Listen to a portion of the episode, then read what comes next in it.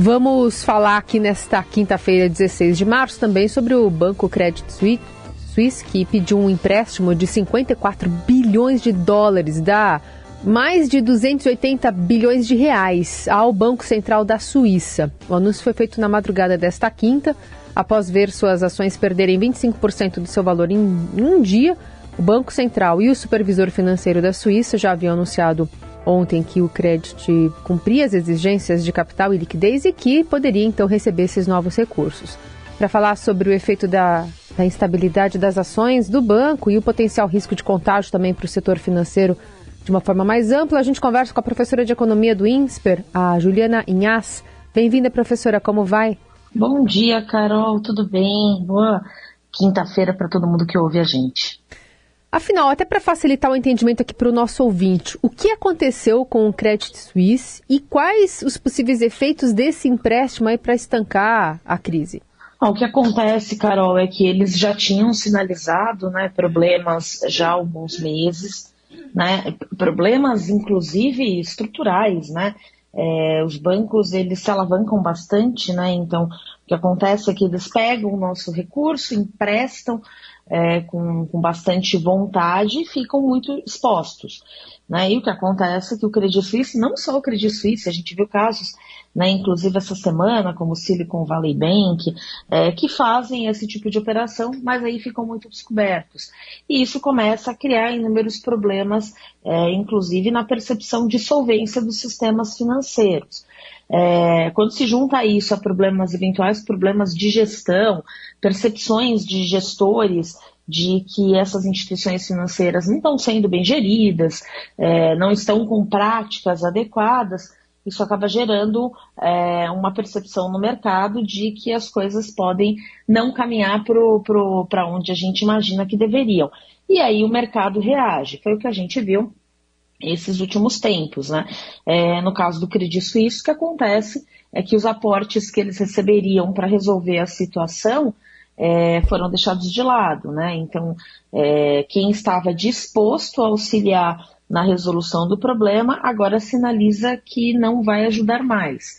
É, e isso começa a criar, sim, uma grande preocupação no caso do Credit Suisse, porque é um, um banco que está estabelecido mundo afora, porque sempre foi visto como uma instituição muito sólida, que agora mostra que não é tão sólida assim. Né? E isso pode sim se desdobrar para as economias como um todo. Professora, é, é, nesses casos que a senhora citou, os dois primeiros, né, bancos menores nos Estados Unidos, então se falou, ah, são bancos menores, é, mas aí começou a haver uma corrida para os bancões lá nos Estados Unidos. É, esse caso do, do Suíça chama atenção, como a senhora está falando, que é um banco é, gigantesco aí, com estrutura em todo o mundo. É, a senhora vê como essa, essas questões como mais pontuais ainda ou já sinalizam algo maior? Bom dia, Raíssa. É, não acho que seja tão, tão pontual assim. Acho que a gente, na verdade, tem que olhar esse cenário com muita cautela. Né? É, quando a gente fala dos bancos americanos, apesar de eles serem bancos pequenos, é, eles são bancos que, naturalmente, é, têm exposição dentro da economia americana. Vou, se a gente for pensar no caso da economia brasileira, realmente o que acontece nesses bancos muito pequenos deve chegar na economia brasileira de uma forma um pouco mais dissolvida.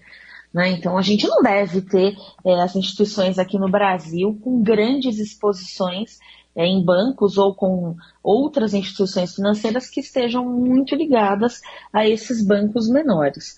É, então, aqui deve chegar realmente um pouco mais é, dissolvida, um, um, pouco menor é, esse, esse tipo de evento. Agora, no caso do Credit Suisse, é um impacto maior sem dúvida, porque é um, um, banco que era considerado, sempre foi considerado uma instituição sólida é, e que tem conexão com outras muitas é, instituições financeiras, inclusive as brasileiras.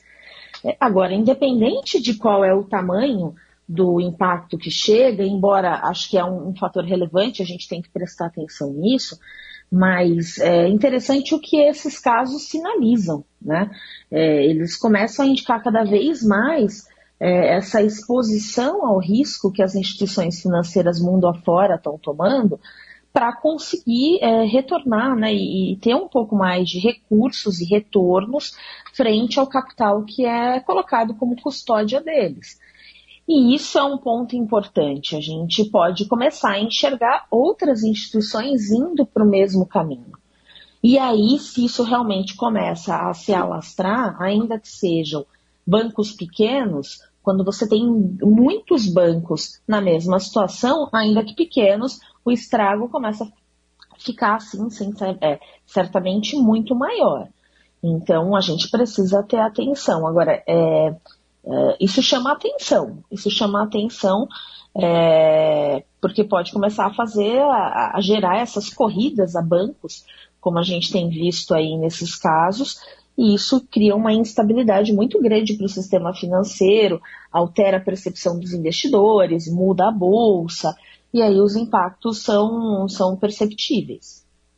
Quando você fala que é, esses casos sinalizam essa exposição ao risco para essas instituições conseguirem retornar recursos do capital sob a custódia deles, essa é uma prática que tem ficado mais arriscada desde quando?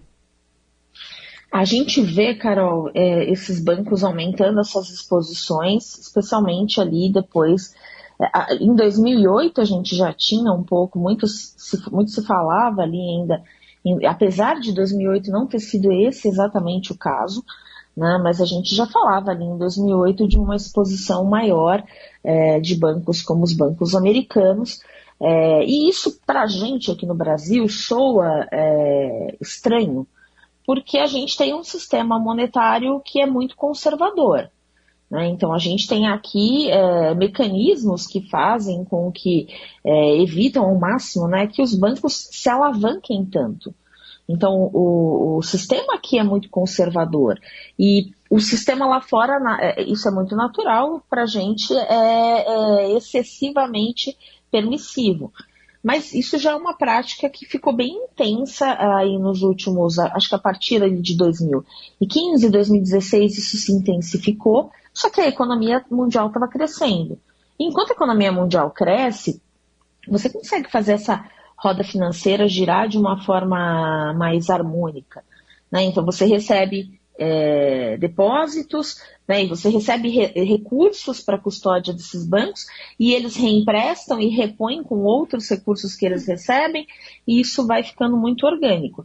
Quando você começa a ter economias com sinais é, de maior recessão, não que estejam em recessão, mas quando elas, quando elas comecem a dar, dar sinais de que é, não conseguem mais ter essa constância, isso começa a se tornar um problema. Por isso que agora isso fica mais nítido. A gente vê economias, especialmente, né, tem falado muito da economia americana e da economia europeia, com desaceleração, é, existia inclusive toda a percepção de uma eventual recessão, e isso começa a deixar esse, esse, esse talvez, do nosso ponto de vista, não que seja teoricamente, mas do nosso ponto de vista, esse excesso é, de permissividade do sistema financeiro mundo afora é, começa a ficar cada vez mais evidente. Uhum.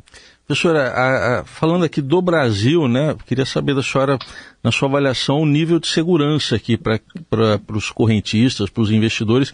Lembrando que aqui teve aquele programa em 95, no governo Fernando Henrique, de reestruturação de bancos, o, o PROER. É, como é que a senhora avalia esse nível de segurança para o brasileiro hoje? Heisen, eu não acho que esses eventos geram para o Brasil hoje, é, pensando nos correntistas, tá, em insolvência de banco, não acho que isso crie um, um problema é, muito desesperador no sentido de que ah, teremos alguns bancos quebrando. Acho que muito difícil.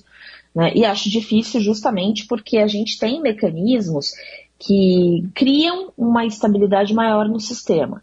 Né? Então a gente tem é, o Banco Central com uma vigilância grande em cima dos bancos, é, com toda, todos os seus instrumentos, então a gente tem é, depósitos compulsórios, a gente tem é, toda a parte do, do, do, da geren, do gerenciamento do crédito, né? É, então acho que isso faz com que o sistema aqui é, fique muito, muito mais sólido. Né? agora, é difícil a gente garantir que não teremos consequências. Acho que as consequências muito provavelmente aparecerão. Né? Essa instabilidade que a gente viu ontem, bolsa é, muito mais volátil, taxa de câmbio subindo bastante, esses efeitos por si só já geram aí alguns transtornos na economia brasileira. Não acho que a gente possa ter realmente bancos ficando insolventes né? É, mas eu acho que a gente pode começar a enxergar assim instabilidades maiores que vão complicar os bancos, especialmente os bancos menores, uhum. né? os bancos que hoje estão é, de alguma forma um pouco mais expostos, que assumem um pouco mais de risco para conseguir ter um, um espaço aí dentro do mercado financeiro, certamente esses vão sofrer um pouco mais. Para fechar, professora, uh, no começo da conversa, a senhora disse que o, a crise no Credit Suisse não é um caso tão pontual assim. É, você aposta que esses casos dos últimos dias serão os primeiros de uma série? Carol, eu acho que novos casos podem aparecer sim. Né? É, é mexer num vespeiro, né? Quando você começa a ter um caso, outro caso, novos casos devem aparecer. É, porque no caso do Credi em específico, tem muito banco menor que está plugado, né, está conectado na estrutura, indiretamente, inclusive, de bancos grandes.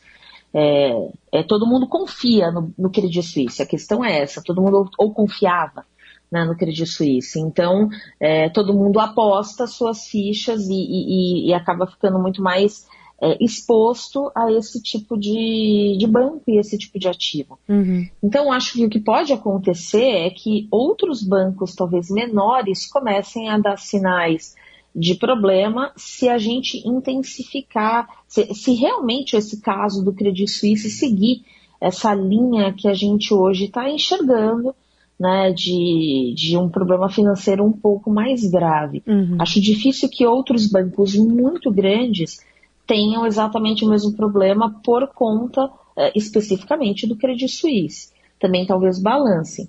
Outros bancos pequenos podem começar assim a aparecer. Uhum. Agora, de toda forma, é, vai valer aqui a nossa é, observação nos próximos dias, nas próximas semanas, para entender também como é que os socorros vão acontecer.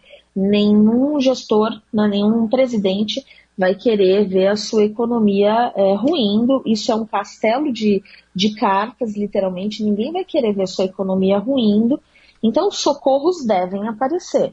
A gente ainda não sabe quais vão ser os tamanhos desses socorros é, e como eles vão ser, como vai ser a gestão deles. Uhum. Mas muito provavelmente algum tipo de, de amparo vai ter, o que pode fazer com que, inclusive, essa situação comece a ser estancada. E quanto mais rápido isso acontecer para todo mundo, sem dúvida, melhor. Uhum. Via Banco Central, né? Via a instituição de cada muito país. Muito provavelmente. Uhum. Muito provavelmente. Muito bem, professora de Economia do INSPER, Juliana Inhas, obrigada mais uma vez pela participação aqui. Até a próxima. Eu que agradeço, Carol. Um abraço a você, ao Heisen e a todo mundo que nos ouve. Obrigado.